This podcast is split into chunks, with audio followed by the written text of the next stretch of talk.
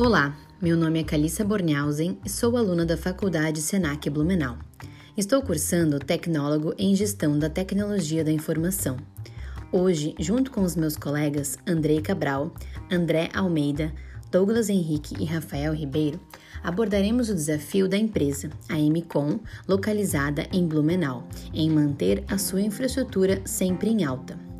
Apresentaremos algumas perguntas que serão respondidas pelo Jonathan Magro, que ocupa o cargo de gerente de infraestrutura da empresa AMCOM. Vamos começar?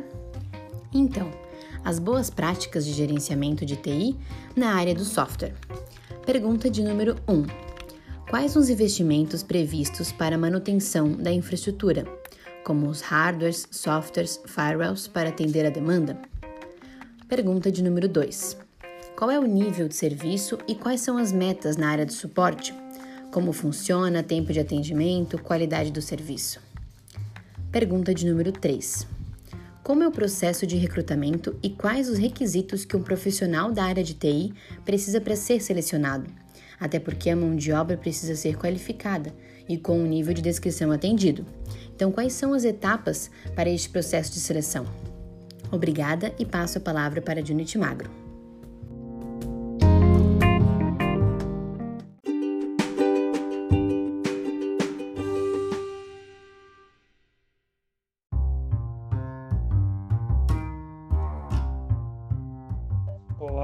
Sou Jonat, gerente de infraestrutura na MCOM Sistemas de Informação. Queria agradecer pela oportunidade de estar fazendo esse bate-papo e vamos lá para as perguntas.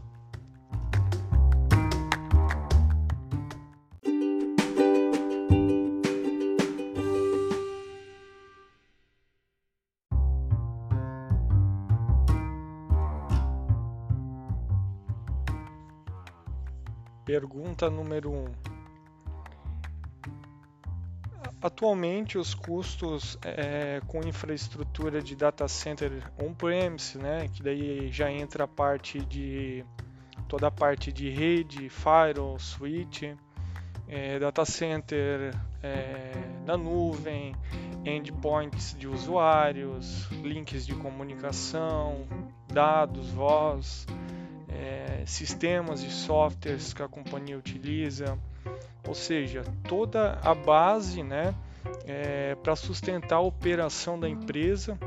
Hoje esse investimento ele gira em torno de 4,5% do faturamento anual da empresa. Né?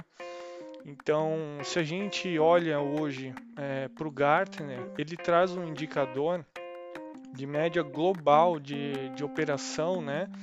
É, das empresas que gira é, ali na casa dos 6,7%. E quando a gente traz esse número é, para nossa realidade aqui no Brasil, é, a média de investimento que a gente realiza de 4,5% é uma média relativamente alta.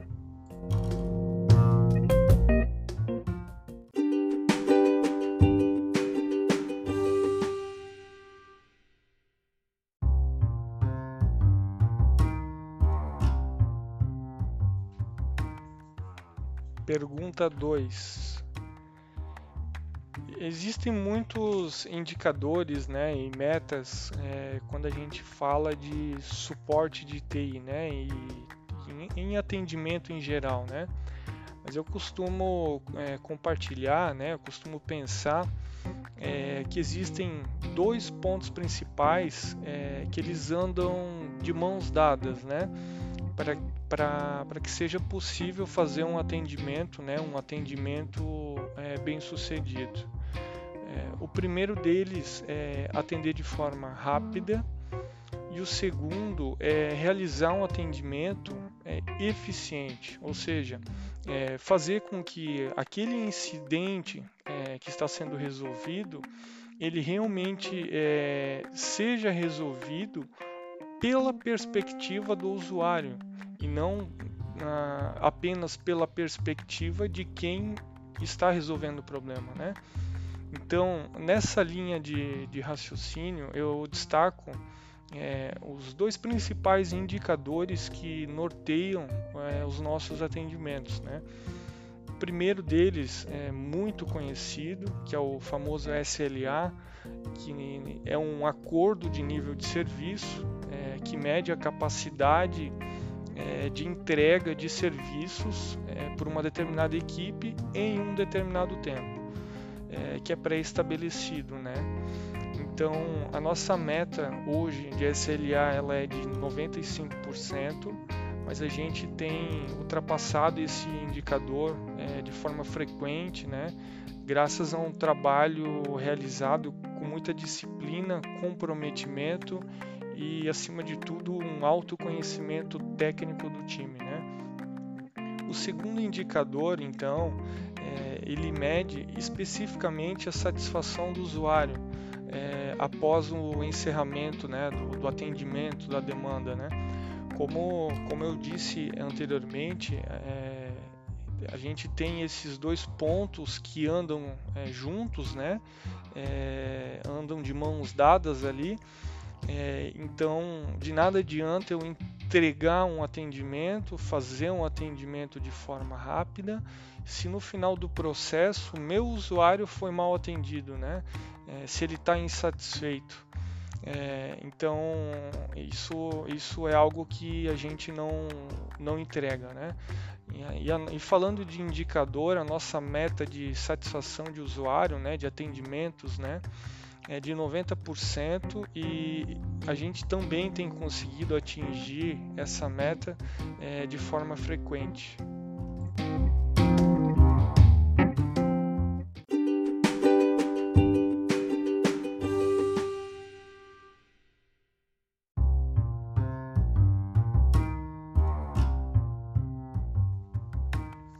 Pergunta 3.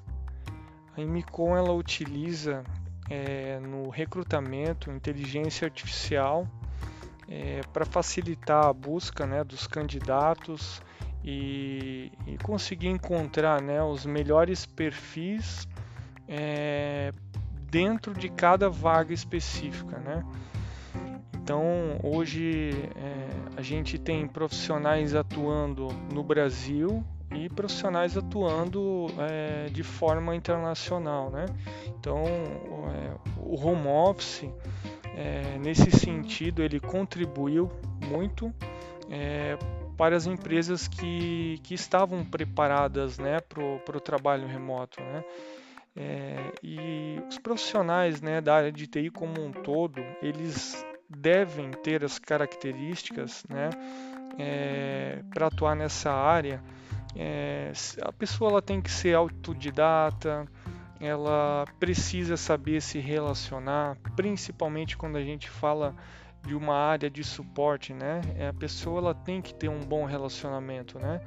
É, uma visão abrangente, é, o inglês ele é extremamente importante. É, a pessoa ela tem que buscar se manter atualizada, né? No mundo de TI as coisas mudam é, de forma constante e isso é primordial e principalmente saber trabalhar em equipe, né? Porque é, projetos, né, são feitos por equipes. Ninguém praticamente consegue fazer um grande projeto sozinho, né? Então precisa ter o espírito de equipe.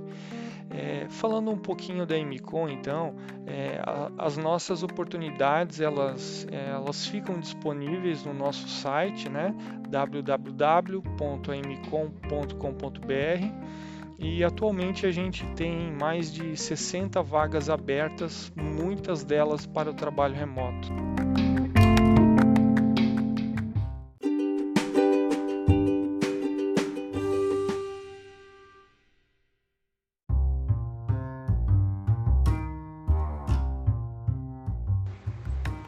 Olá, eu sou Andrei Cabral e concordo plenamente no momento em que o Jonathan comentou sobre a excelência no atendimento. É, onde né, o, o, quanto mais breve o atendimento é, melhor. E é claro, sempre com eficácia e disponibilidade é, independente né, do que está sendo abordado, satisfazendo e atendendo o usuário solicitante. E com isso, então, trazendo é, uma prontidão nas demandas pré-estabelecidas, até mesmo muitas das vezes ultrapassando os indicadores de meta.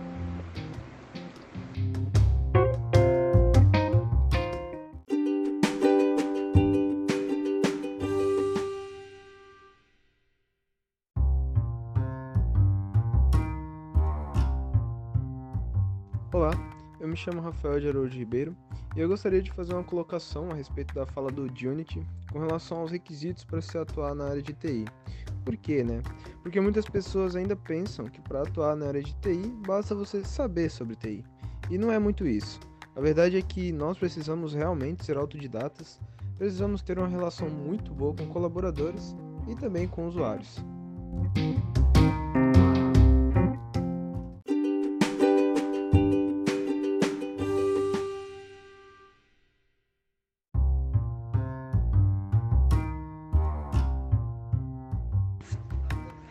Olá pessoal, me chamo André Luiz de Almeida e eu queria fortalecer o caso dos gastos que o Jonit abordou com orgulho sobre a Emcom. E é totalmente plausível nos tempos de hoje o investimento crescente em TI. É, infelizmente, muitas empresas elas pensam ao contrário e acredito que a colocação delas no mercado de trabalho será dificultoso e preocupante.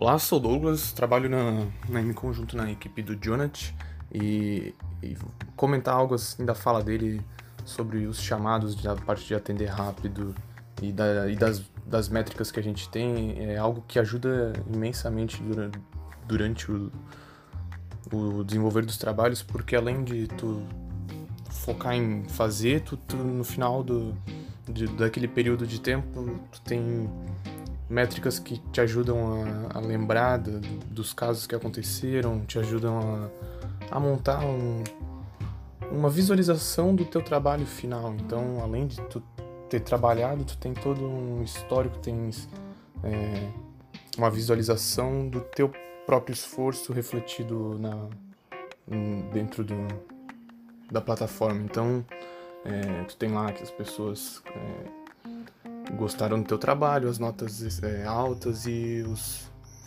os tempos é, atingidos da, dos chamados.